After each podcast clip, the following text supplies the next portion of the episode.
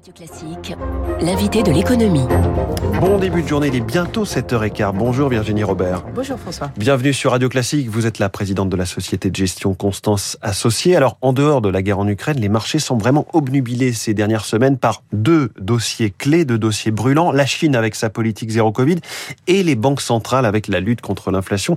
Rappelez-nous peut-être où on en est précisément du côté du dossier chinois en ce moment. Ouais, du dossier chinois, le week-end dernier a été particulièrement inquiétant puisque euh, après avoir confiné euh, donc euh, Shanghai, Shanghai il semblerait que évidemment avec le virus qui se propage, on sait que c'est le variant Omicron qui se propage bien plus vite, eh bien Pékin risque d'être également confiné. Il y a déjà des politiques mises en œuvre de façon à tester toute la population et c'est un vrai sujet. On a pu voir que le yuan, la devise chinoise, a baissé fortement, ce qui a eu des impacts hein, sur les marchés internationaux d'ailleurs, puisque euh, il y a eu un espèce de euh, de mouvement d'achat défensif sur les trésoreries euh, américaines, euh, et c'est pas euh, anodin parce que d'évaluation, on va dire, forcée du yuan euh, est, est, annonciateur en général d'une crise et d'un choc euh, économique en Chine. Or, mmh. on sait qu'aujourd'hui, euh, la croissance, la croissance et l'inflation, c'est un couple qu'on regarde évidemment euh, sur toutes les zones euh, des grandes puissances économiques et qui peuvent, euh, qui posent souci. Donc alors à court terme, je dirais que ça a valu effectivement euh, le rebond du dollar américain, le rebond et la détente du taux à 10 ans euh, sur le marché américain. Les obligations des, du, des du obligations, absolument. Euh, évidemment, une chute assez sévère de l'indice euh, chinois, de l'indice boursier des actions chinoises, hein, puisque euh, lundi matin, on était en recul de près de 5%. Mmh. C'est un recul qu'on n'avait pas vu euh, d'une ampleur aussi importante depuis euh, mars 2020, le début de la pandémie. C'est dire si la peur Donc, est de retour. Absolument. Et évidemment, il y a des impacts. Alors, si on parle de l'inflation euh, dans ce couple, euh, je dirais que l'inflation, alors là, on a eu une espèce de, de respiration, euh, puisque moins de demandes de la part de la Chine. Euh, on a pu voir que les prix des matières premières ont baissé de part et d'autre. Hein. Le pétrole notamment est repassé sous les 100 dollars. Absolument. Euh, D'ailleurs, euh, c'est à noter que si vous considérez le stock 600, qui est l'indice euh, européen large, hein, 600 valeurs, eh bien euh, depuis la mi-avril, on est sur une baisse de plus de 15% sur le secteur des matières premières. Mmh. Donc on voit bien que là il y a un mouvement, mais se pose Donc, la question appel d'air frais, enfin, qui, en tout cas, ça fait du bien peut un tout petit peu. devenir effectivement très orageux par la suite, puisque euh, on, on, repense évidemment à tous les soucis sur le choc d'offres et euh, toutes les chaînes logistiques qui sont impactées dans le commerce mondial, puisque la Chine est un acteur majeur. On va le dire, en et... ce moment, autour du port de Shanghai, il y a 500 bateaux, on parle là ça. plutôt de cargo que de petits rafios, si j'ose dire, qui attendent d'être déchargés. Hein. Absolument. Et donc, toutes ces chaînes-là sont à nouveau grippées. Absolument. Alors, il y a des, euh, des dérivatifs qui ont essayé d'être mis en place sur d'autres ports. Il y a, on l'a vu à Shanghai, possibilité de faire travailler les personnes dans les usines, mais qui doivent y rester, y dormir. Vous imaginez C'est un peu oui, ce que l'esclavage. C'est assez euh, quand même ambitieux. Euh, et, et, donc, évidemment, alors qu'on sortait à peine d'une détente euh, sur ces chaînes logistiques qui ont impacté et qui ont participé au mouvement de l'inflation, de la hausse euh, de, de ce mouvement euh, très très important, eh bien, on peut penser que on, on va retourner euh, sur sur ce sujet, ça va alimenter. Alors, juste pour pour, oui. pour préciser, la Chine aujourd'hui a des vaccins, Sinovac notamment, mais sauf que ces vaccins ne sont pas visiblement efficaces contre les variants Omicron et ceux qui ont suivi, euh, et la Chine refuse évidemment de voilà. s'équiper en vaccins Pfizer, Moderna et autres. Euh, comment vous vous comprenez cette, police, cette politique? Oui. Est-ce que c'est une part, d'une certaine façon, l'idéologie qui prévaut? Absolument. Euh, le chemin idéologique prévaut pour Xi Jinping euh, plutôt que l'économie pour le moment. Euh, et je pense que ça Il y a va un agenda perdurer. politique hein, qu'il faut décrypter Il y a un agenda politique, chinois. effectivement, à la, à la rentrée, à l'automne, où il doit, je dirais, être quelque part retrouver, à confirmer la confiance, évidemment, du peuple chinois. Et là, je pense qu'il y a une histoire de crédibilité puisque cette politique de zéro Covid a été menée depuis le début. Hein, Souvenez-vous, en mm. mars 2020, avec ce confinement terrible à Wuhan.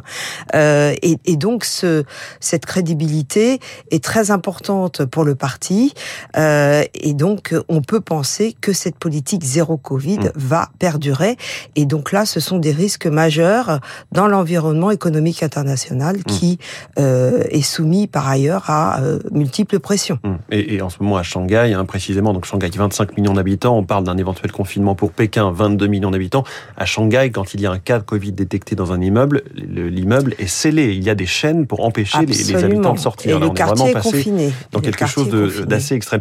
Virginie Robert, euh, voilà pour la Chine, si j'ose dire. Euh, du côté de la Fed, là aussi, rappelez-nous où on en est exactement. La Fed, la, Banque centrale américaine, qui lutte à sa façon avec ses petits bras contre l'inflation. Oui, alors avec ses petits bras, c'est vrai. Là aussi, c'est une histoire encore de crédibilité, puisque on le sait, la Fed, maintenant, on peut le dire, a été en retard. Je vous rappelle que l'inflation a atteint un taux de progression annuelle en mars de 8,5%.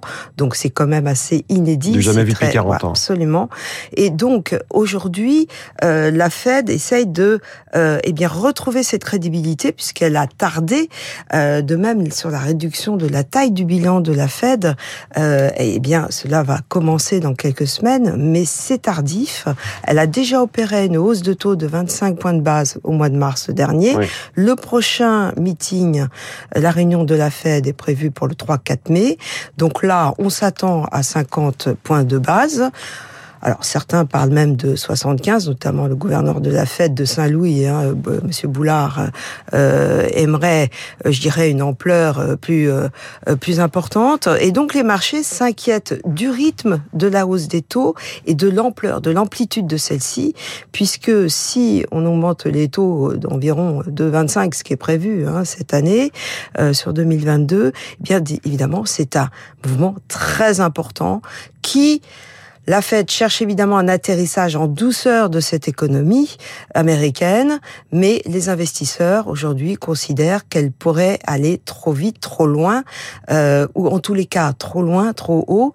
Alors il y a du débat puisque certains euh, peuvent penser qu'effectivement, s'ils agissent assez vite, d'abord, quel sera l'impact sur l'inflation? C'est pas certain qu'on ait un impact immédiat et euh, euh important sur ce rythme d'inflation. Mmh.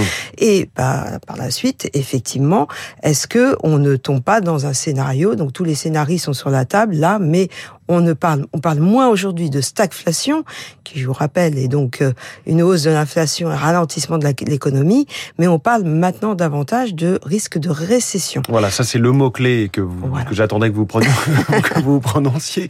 Euh, le, risque de récession, la Chine et la Fed qui pourrait augmenter ses taux plus vite, c'est ça qui, qui bah, nous attend potentiellement. C'est un peu le couple infernal. Hum.